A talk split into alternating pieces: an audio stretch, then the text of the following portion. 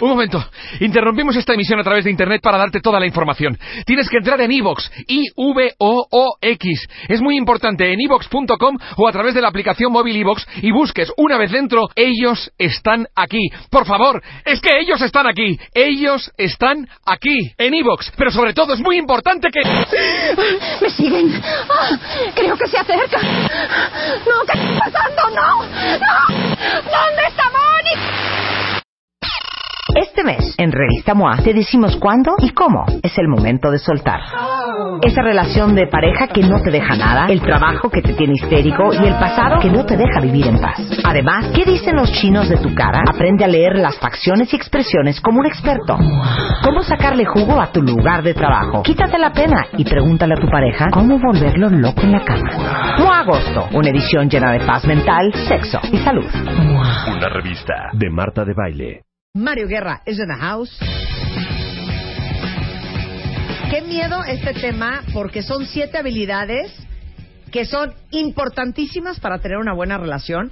Así es que todos los que llevan años casados, años noviados, o que están empezando una relación, o que quieren empezar una relación porque han tenido varias fallidas que no han jalado y no entienden qué está pasando mal, pues así, ahorita vamos a hacer un análisis de quién tiene estas siete habilidades necesarias para que una relación Vamos poniendo jale palomitas, o no. Vamos poniendo palomitas, o ¿verdad? no. Sí. Buenos Sí. días, Mario Guerra. Buenos días, ¿cómo están? Bienvenido de regreso Encantado a de la vacación. vida. Encantado de la vida tenerte aquí.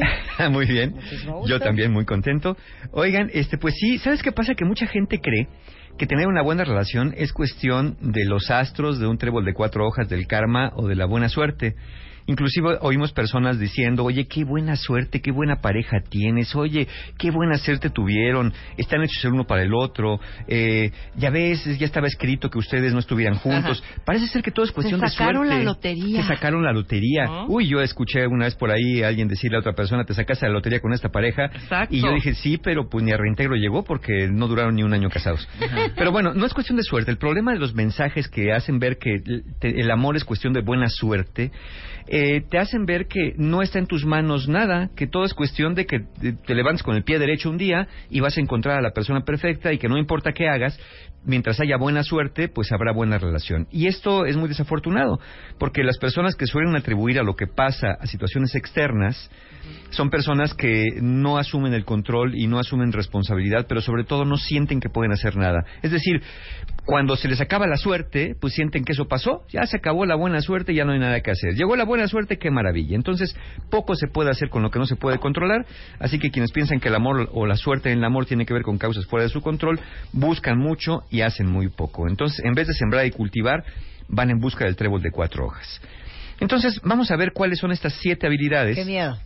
Saca papel y pluma. que, de dónde vienen, de dónde vienen. Bueno, hay, hay un estudio que se hizo justamente el año pasado que se llama ¿Cuáles son las habilidades que cuentan más en una relación? Que fue eh, publicado en el, eh, el Journal de Couple of Relationship Therapy por el doctor Epstein, el doctor Robertson y el doctor Vasconcelos. Y ellos, bueno, nos dan estas siete habilidades que son las principales. Vamos a ver si Para las que tienen algo jale muy bien. para que algo jale muy bien. Si no las tienen, saben que es bueno porque las pueden desarrollar. No estamos hablando de talentos. Que ya sé que hay personas que esto de las relaciones de pareja se les da re bien y que nunca aprendieron el ABC, pero ya es como un talento natural. Es como digo, hay niños que a los cuatro años ya están tocando el piano. Qué bonito, aplausos para ellos. El resto de nosotros tenemos que chambearle. Entonces vamos a ver qué habilidades tenemos que desarrollar. Son necesarias, ¿no? Eh, aunque yo diría que son más bien convenientes para hacer de la relación un lugar seguro, un lugar amoroso, un lugar de paz. Eh, vamos, no son obligatorias para nadie que no esté interesado en su felicidad. Vamos a ver, la primera, nos dice el doctor Epstein y sus colaboradores, es la comunicación. De esta ya nos han hablado. Pero ¿qué, Es qué que la suena comunicación? asqueroso y suena de Ya sé, flojera y suena ya trillado y Tiene qué que asco. tener comunicación entre ustedes. Ahora sí que- si qué no, no se va asca. a solucionar. Sí, qué asca. Pero- ¿Por qué pero- estás pero ¿saben contento qué? en tu relación? ¿Sabes por qué? Tenemos muy buena comunicación. ¿Qué jalada es ¿Qué esa? es eso? ¿Qué es Sí. tener buena comunicación? Sí. De inicio. Eh, miren, ¿saben en qué consiste la buena comunicación? La comunicación tiene que ver con poder decir lo que sientes y pedir lo que quieres sin sentirte criticado, juzgado o menospreciado o sin criticar, juzgar o menospreciar.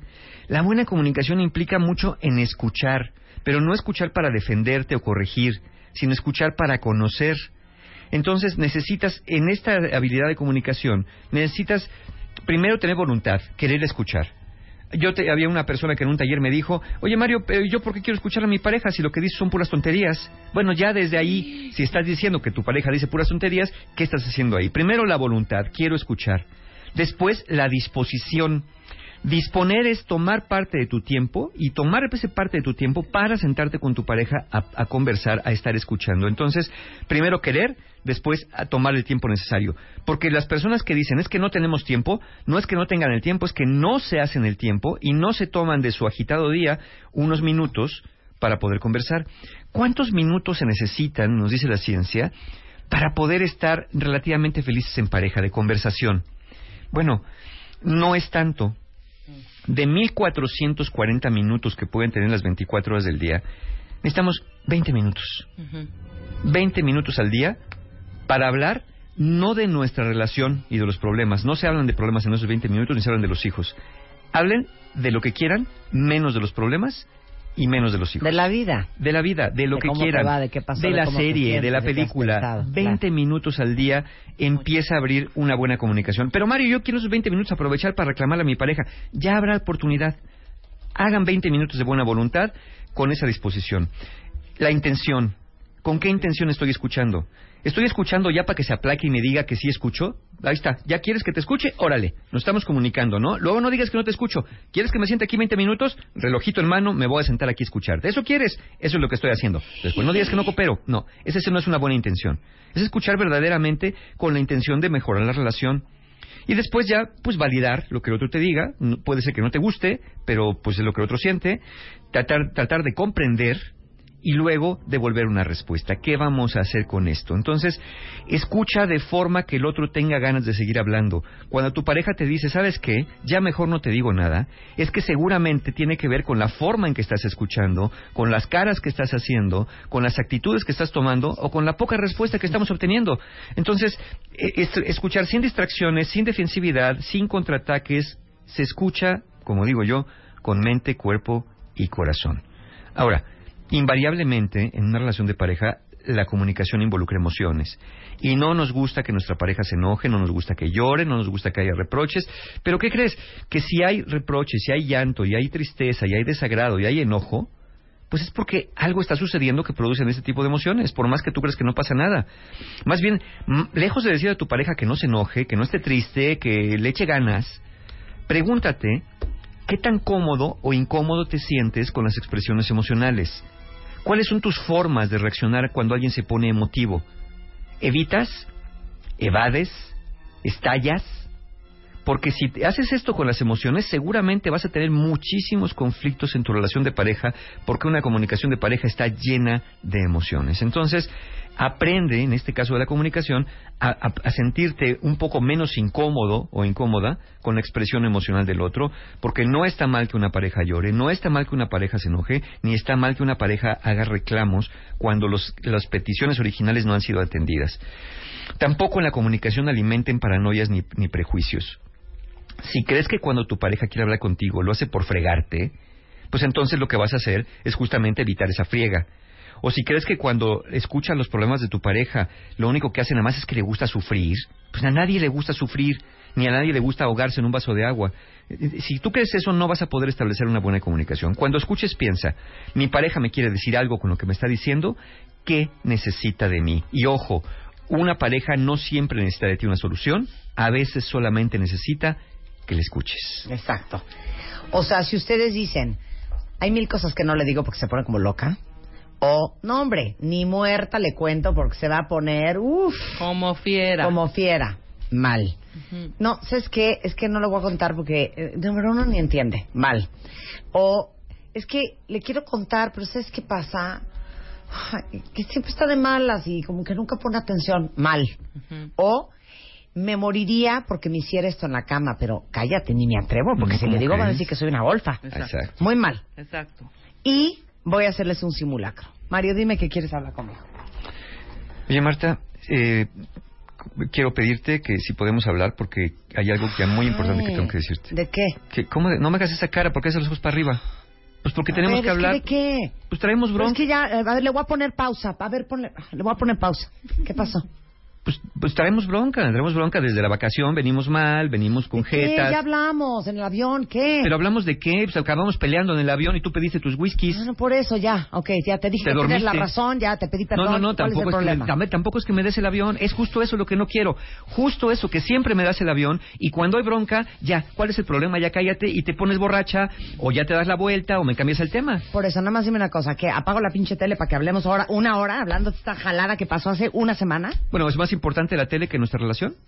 No, ese no es el punto, pero es que No, ¿por qué no. te encanta estarle dando No, la bueno, burra al trigo? Si no es el punto, ¿cuál ya es el hablamos punto? del tema en el avión, ya te ¿Qué- dije perdón. ¿En qué momento hablamos si te quedaste jetona los primeros Ay, 30 qué minutos hueva, después de que qué pediste el whisky? qué ¿Quieres Órale, andar güey. conmigo? No, Seríamos no, una gracias. gran pareja. Sí, yo creo que ¿Qué sí. pasa? Sí lo haríamos. Del corte, Pero acabaríamos parte muy Eso mal. debe. es pésima comunicación. For example, seis habilidades más regresando del corte, no se vayan. Son 12.34 de la mañana y estamos aquí desmenuzando el pollo con Mario Guerra, hablando de cuáles son las siete habilidades que uno necesita para una buena relación. Y explicamos este concepto de hay que tener buena comunicación. Sí. Que es neta que sí te interesa escuchar al otro Sí, y que sí. tengas la confianza para hablar con tu pareja lo que necesites hablar. Eh, Exacto, y poder hacerlo, ¿no? Porque mira, aquí es, es muy desafortunado porque una persona comenta que la comunicación efectiva, mm, que estamos mal, que no requiere el involucramiento de emociones, y yo nada más me pregunto que cómo, cómo le hacemos los humanos para no involucrar las emociones cuando estamos en una relación, ya sea de negocios, de pareja, con los hijos, ¿no? Esta postura de la comunicación sin emociones es una postura de los años 70, ¿no? Donde se decía que solamente el mensaje emisor receptor y nada más, pero hoy nos damos cuenta que no solamente es el mensaje, sino que el otro entiende el mensaje y la manera de dar el mensaje y las emociones que van involucradas, ¿no? Entonces, eh, eh, si nos quedamos con estos eh, juicios de, de eh, que las emociones no tienen que mezclarse, bueno, pues volvámonos máquinas, ¿no? Pero somos humanos que las emociones todo el tiempo, todo el tiempo están operando en nosotros. ¿Cuál es la segunda habilidad? La resolución de conflictos. Y hay quien tiene la extraña habilidad de volver los conflictos problemas y los problemas tragedias. Una gran pregunta que todos deberíamos hacernos al estar en una relación de pareja y cuando estamos en un conflicto, que son normales los conflictos, es esta. ¿Estoy contribuyendo a solucionar o a empeorar el problema?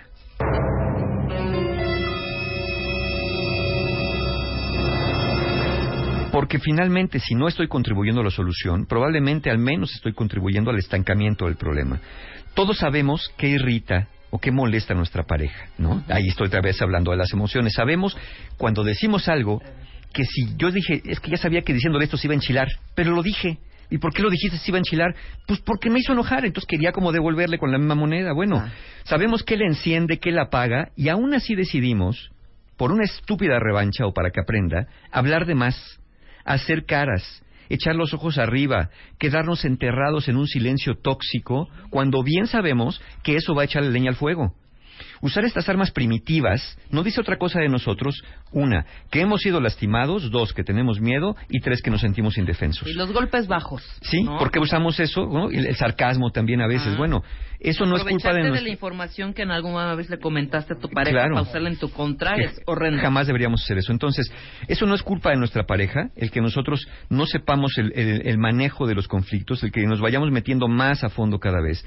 Es una desafortunada, es, es causa de una desafortunada infancia. No le quieras cobrar las cuentas a quien no te las debe, porque esa persona que no te debe no sabe cómo pagártela. Si no sabes cómo apagar un incendio, lo mejor es que te retires y te vayas a aprender cómo se apagan los incendios.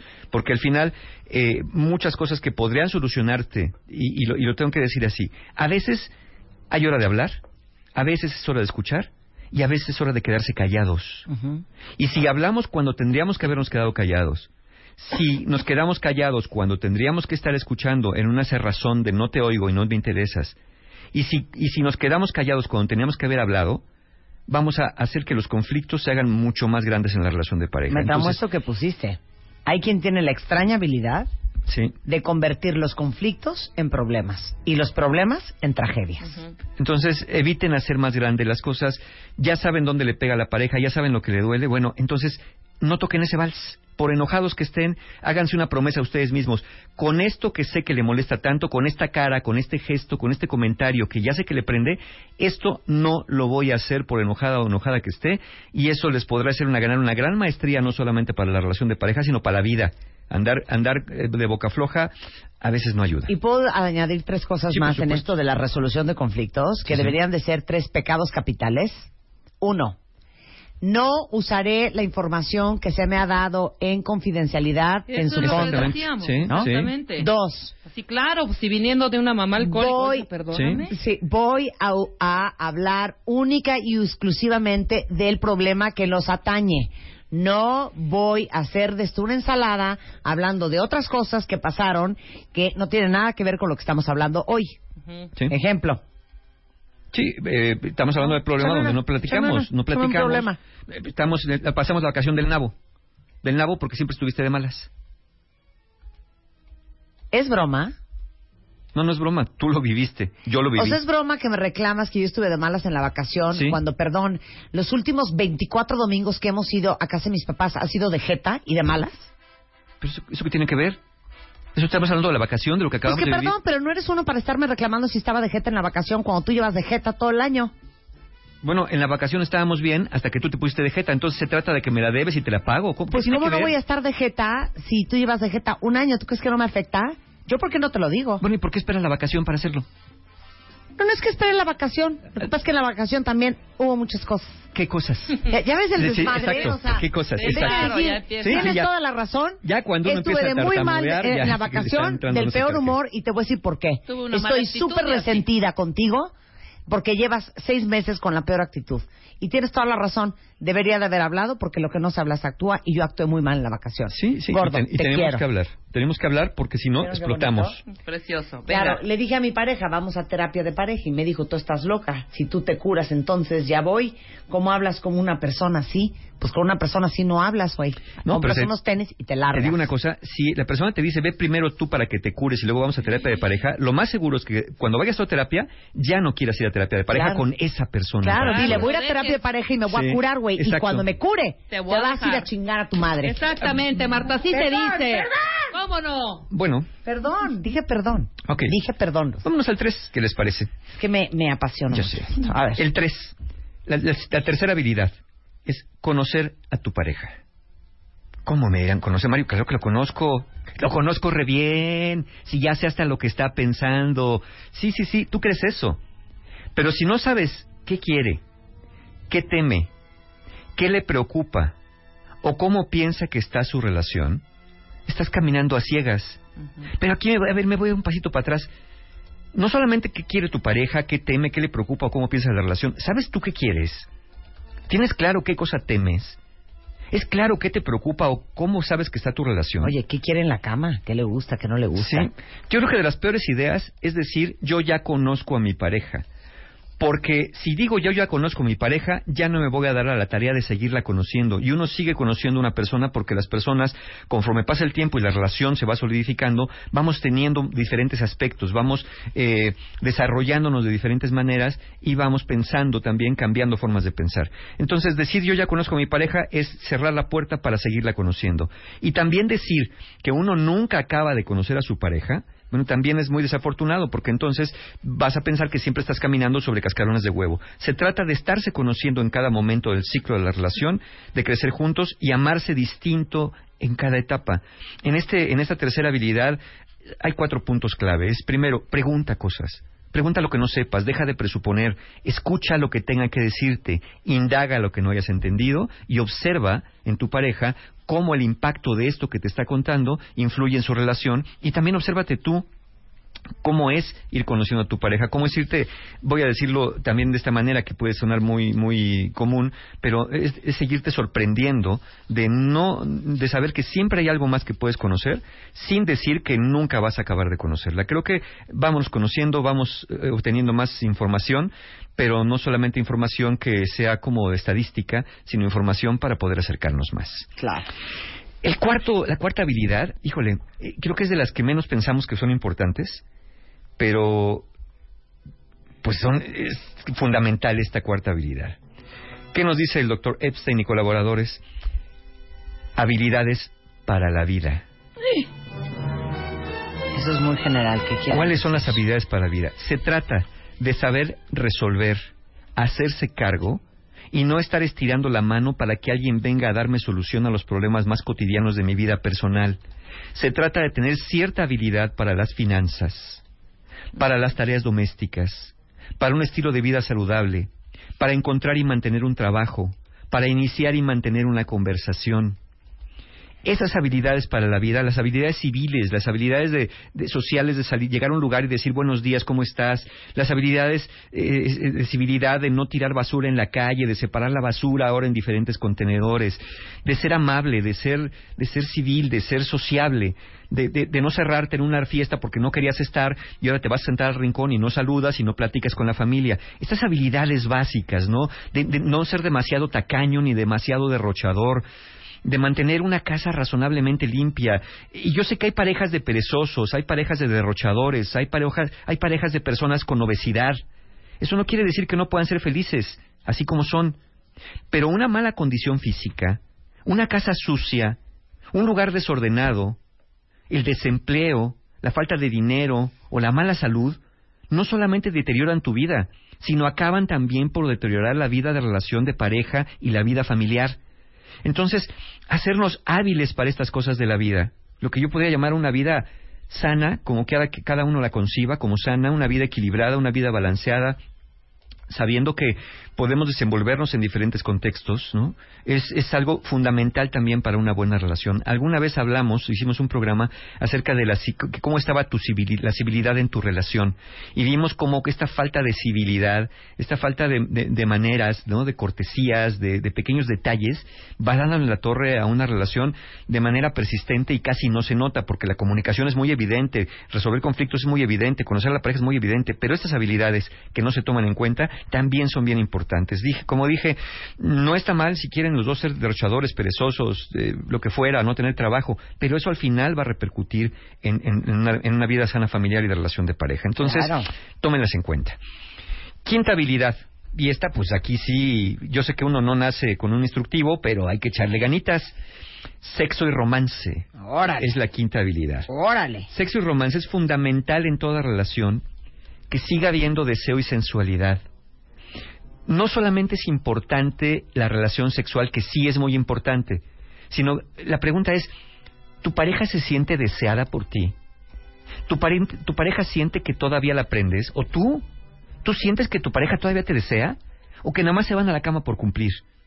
¿Sientes que hay sensualidad en la relación, en este juego previo, que no es solamente al meterse a las cobijas, es desde la tarde, desde los mensajitos de la mañana, de esos pequeños juegos de seducción que se hacen entre parejas, que se hacían cuando éramos novios y que muchas parejas desafortunadamente, eh, muchas ya, ya están dejando de lado, ¿no? Literalmente llegas y, como dices, llego, cenamos, sexo, nos dormimos y ya cumplimos. No es una obligación el cumplirlo. Sin, sin la sensualidad y el deseo, el sexo se vuelve mecánico y poco, poco atractivo. Y esto implica dos cosas, el sexo y romance. Lo que tenemos que hacer es seguir haciendo que tu pareja se sienta deseada con cumplidos y actitudes que puedan identificar como que todavía te prende y mantenerte y arreglarte de una manera que sabes que a tu pareja le resulta atractiva. Yo no digo que si es cómodo andar en pants todo el día el fin de semana y, dormirte con pijama y mameluco porque hace frío no sea confortable, pero no lo haces por darle solamente gusto a tu pareja, sino porque si extraña eso, es porque en algún momento fuiste así y quizá dejaste de serlo. No se puede no envejecer, no se puede evitar que muchas cosas se caigan por su propio peso, pero se puede asumir eso con dignidad y hasta sensualidad adaptándose a los cambios. Entonces, no solamente es ¿Qué tanto te gusta tu pareja? ¿Qué tanto sigue siendo atractivo para tu pareja? Muchas quejas de consultorio son, es que a mi esposa, a mi esposa le pido que, use esto, que se ponga aquello y dice que no quiere porque tiene frío y luego paso y lo agarro y me dice que no porque nos van a ver y entonces parece que es más importante el qué dirán y, y este y un poquito de frío que se te iría quitando después si, si te vuelves cooperador a, a, pues a usar cosas que dices, pues yo ya cumplí y, y, hoy es día y bueno, pues ahí nomás por la rendijita, pero ni me quito la blusa y como sea. Sexo y romance son bien importantes como quinto elemento. Uh -huh. Sexto elemento, autorregulación. Uf, ese está fuertísimo. Ese está bien fuerte porque de ahí cogemos muchos, muchos, bien feo. Es conocerte a ti mismo, conocer tus fortalezas y debilidades, trabajar para mejorar que, ya sé que a muchos no les gusta escuchar esto, emociones, razonamiento e intenciones. No se trata de reprimir las emociones, se trata de canalizarlas de manera adecuada para que te lleven a donde quieres ir. Cada uno tiene que hacerse responsable de su salud mental y emocional, porque de eso tu pareja no es responsable. Así que si eres una persona impulsiva, explosiva, una persona que se aísla, una persona que fácilmente se enciende o que fácilmente se apaga y se arrincona y no quiere hablar, esto es tu responsabilidad. ¿Qué vas a hacer con esas emociones que te arrastran, que te esclavizan, que te, que te vuelven una persona que no, que no es con la que se quiere estar?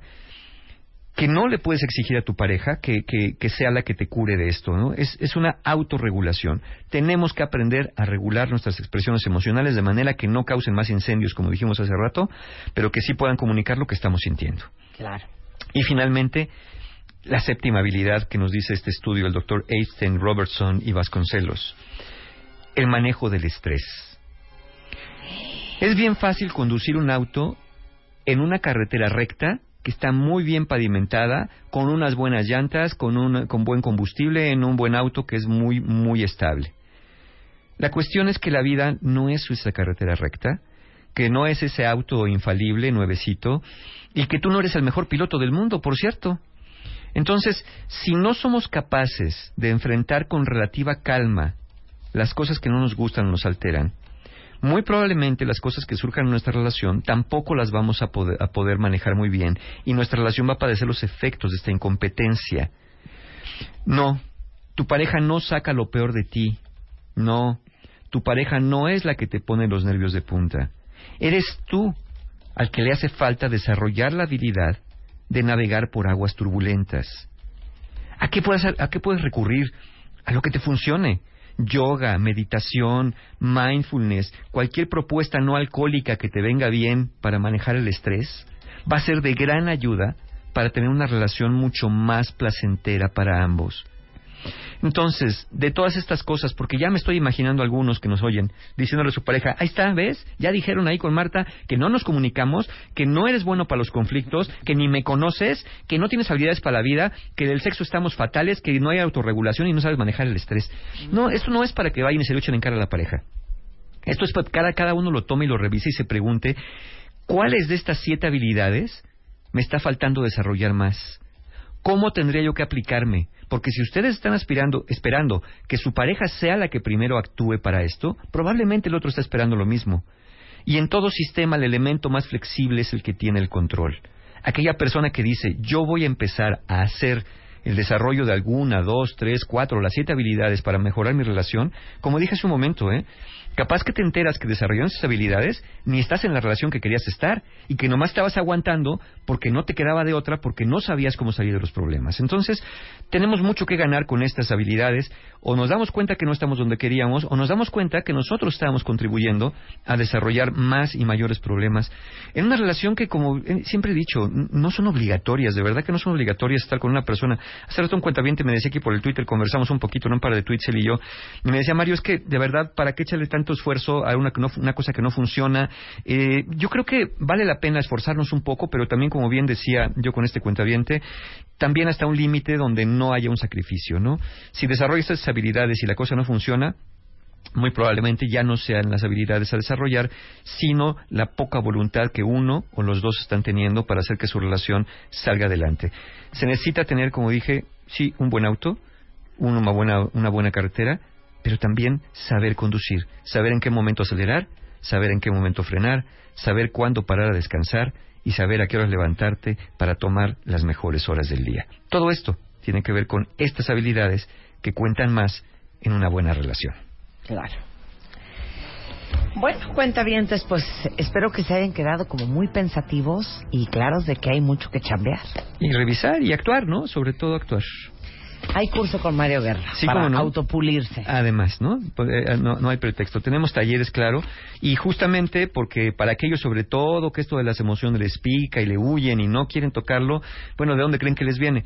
Esta debilitación emocional viene de la infancia. Entonces, el sábado 19 de agosto tenemos sanando heridas de la infancia para todas las personas que pueden tener estas explosiones, que pueden tener estas reacciones, que parece que están reaccionando a un padre, una madre ausente o hostil con una pareja. Y bueno, heridas de la infancia es una muy buena propuesta, propuesta para trabajar con este tipo de cuestiones emocionales. El sábado 26 de agosto, para aquellos que pues ya no están en una relación, pero no pueden soltar, tenemos relaciones rotas, para poder cerrar este ciclo, para poder soltar al ex, eh, este es un espacio para poder hacerlo. Y están abiertas las inscripciones también para Conciencia para Amar, que es el domingo 3 de septiembre, un taller para personas solteras que quieren desarrollar, además de estas, ¿no? entender por qué las relaciones no les han funcionado, tener alguna guía de cómo poder tener una relación más satisfactoria en el futuro. Y para las parejas, por supuesto, tenemos el 10 de septiembre nuestro taller La ciencia y el arte de ser pareja para tener más y mejores herramientas para hacer de su relación un lugar donde, donde juntos siempre quieran regresar. Toda la información, formas de pago y hasta seis meses sin intereses, claro, donde más con mis amigos de encuentrohumano.com.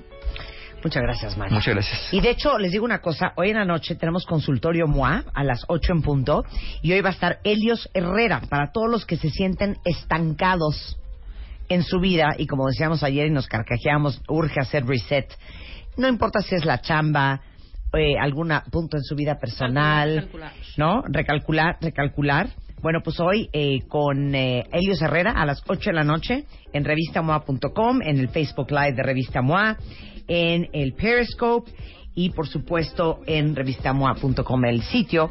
Vamos a tener nuestro consultorio a las 8 de la noche para los que se sienten atorados y que están muy agobiados porque no están logrando avanzar. Con esto nos vamos, estamos de regreso mañana en punto de las 10. Pásenla bien, cuentavientes, y no se vayan porque ahí viene Fer Tapia y todo el equipo de WW en W Radio. Ya. ¡Adiós! ¡Súbele, Willy! ¡Súbele!